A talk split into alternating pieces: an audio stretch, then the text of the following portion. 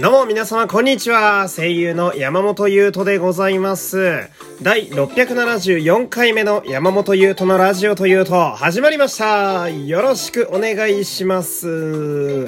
さあ、今日はですね、えー珍しく日曜日にちゃんとやれてるのがすごく嬉しいですけど、日朝の回でございます。えー仮面ライダーリバイス第24話の感想回ですね。えー、もう24話ですよ。皆様、驚きですね。うーん。まあ大体仮面ライダーっていうのはね、えー1年間やってるもんで、まあ基本48話前後。うん、歴代でも多いと50話あったり、うん、短いとまあ46話だったりするんだけど、まあ大体折り返しですね、24話。うん。で、このあたりで、まあ、往々にして、なんかえげつない新キャラが出てきたりだとか、うん、なんかとんでもない仮面ライダーが現れたりだとか、うん、ストーリー的に分岐点というかね、大きい何かが起こるっていうのがね、まあ定番なわけなんだけど、まあ今日の回を見てるとね、あのーついに一機とバイスが合体して電王みたいになってるっていう。うん、バディモノかと思ったら合体してんじゃねえかっていう話ね。うんあのーカラコンして目の色が変わってさ、で、役者さんの身振り手振りに合わせて声優さんが声入れるって、マジで電王なんだよね。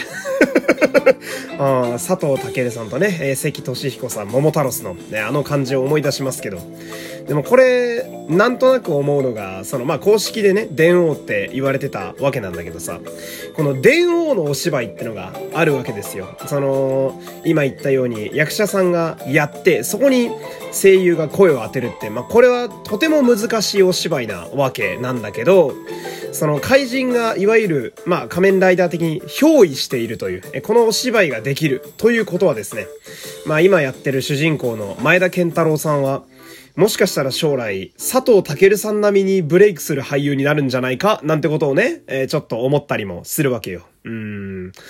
やっぱ仮面ライダーをやってる、その時点でね、あの仮面ライダーの主役をやってる時点で、売れるか売れないかっていうのは、まあもちろんわかんないけど、売れそうだなっていうのはわかるんだよな。あれ不思議なことに。うん。で、タケルさんはね、昔から超絶うまかったから。うーん。なるほど、みたいな。前田健太郎さんもね、もしかしたら、まあ、10年後とか国民的俳優になってるかもって感じですけど。うん。にしても、まあ、リバイス本編のね、えー話していくと、なんかその、ジョージ狩崎の読めない感じのキャラクターがすごくよく出てるなと、えーここ最近思いますね。あ今回もその、まあ、あっさり、えー科学者の、えー好奇心とか言ってたけど、その、オルテカについたのかなと思いきや、まあ、最終的にはこう、一機側、えーバイスたちが、まあ、一応有利になるように動いてはいたし、みたいな。うん。でも、狩崎の目的というか、どこまでが本心かがちょっとわからないみたいなね。あその、まあ科学者としての興味、本能という冷徹な部分が見えるところもあれば、まあ時々こう角田博美が、えー、まあこれ以上苦しまずに済むようにみたいな人情味あふれる部分もあったりなんかして、すごい、まあいいキャラクターに仕上がってますよね。こう視聴者的に見てて、どうなるんだろうこの人っていうのがついつい気になって追っかけてしまうというか。うん。で、私的に意外なのが、まだ仮面ライダーに変身してないのが意外なんですよね、ジョージ・カリザキって。まあ過去のライダーで言うとね、そのベルトを作ったりするキャラクターって結構自分で変身することが多いんだけど、外務の戦国龍馬だとか、一個前のセイバーの大神寺さんとかね、うん、そうなんだけど、まだしてないっていうね、このままサポートキャラで行くのかどうかっていうのも結構気になると。ほんで、狩崎は、やっぱキャラ的に、平成仮面ライダーが好きというとんでもないキャラクターだけど、仮面ライダーの世界にいるのに仮面ライダーが好きっていうすごいキャラ付けなわけだけどさ、今回お父さんが出てきてね、えー、狩崎ますみという、まあ、狩崎パパが出てくるわけなんだけど、これ一方でパパはね、あのー、狩崎、息子の方は平成ライダーが好きみたいだけど、パパの方はなんとなく昭和ライダー好きっぽいのがいいですね。ああ、あのデモンズドライバーを作ってさ。で、デモンズドライバーってあのー追加するスタンプによって装備が変わるんだけど、バッタとか、モグラとかさ、なんかその、昭和ライダーに関係あるスタンプばっか、えー向こう使ってるからさ。うん、なんか世代的には妙に説得力があるというか。うん。で、ここで怖いのが、その、仮面ライダーの親父ってやばいっていう法則があるんですよね。しかも科学者でしょで、ベルト作れるんでしょやばいやつしかいないんだよな。その、科学力持ってる仮面ライダーの親父って基本やばいのよ。だから、狩崎パパも本性を出したあたりから一気にラスボスとかになっちゃうんじゃないかなみたいなね、今年もその辺を期待したいわけなんだけど。ほんで、またね、あの、ジャック・リバイスの話をしたいんだけど、この、今回はね、ジャック・リバイスが、一期が、えー、主役のジャック・リバイスになってましたけど、あの、ローリングバイスタンプを使った戦い方があんまり今までにない感じですごくクールでしたよね。ああの、まあ、ローリングバイスタンプってこう、手にはめるメリケンサックと色を塗るためのローラー、これが合体したような武器でね。あこれ殴って戦うんだけど、攻撃するためにこう、黒いインクが飛び散るわけよ。このエフェクトもかっこいいんだけど。で、これが、エフェクトだけでも攻撃できるし、防御にも使えるみたいな。うん。で、そこに炎とか雷とか氷のマークを書くと、その属性の攻撃ができるっていうね。あ今回で言うと、桜と一緒にね、攻撃して、桜の前に雷のマークを書いて、そしたら桜の武器に雷がこう、まとっているみたいな。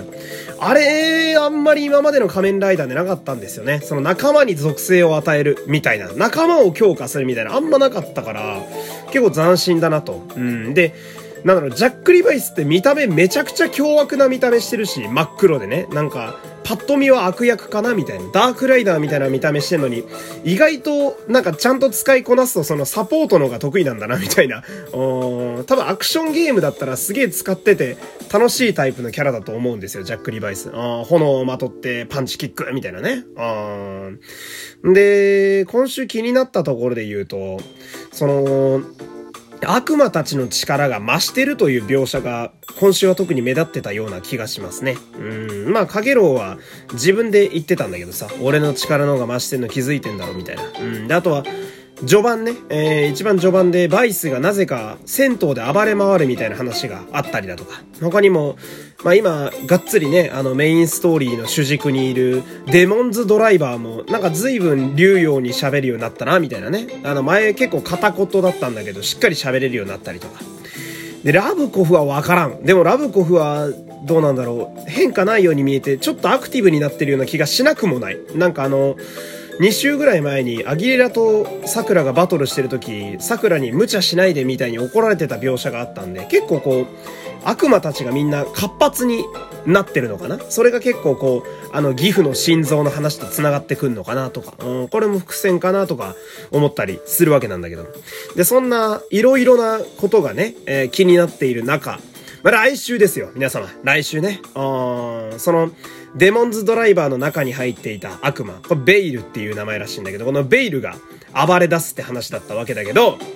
このベイルがね、えー、どうやら新ライダーになるようで、仮面ライダー、ベイルという、うん、まさかの新ライダー。ほんと、何の伏線もなく急に仮面ライダー新しいの出てくるっていう。うん、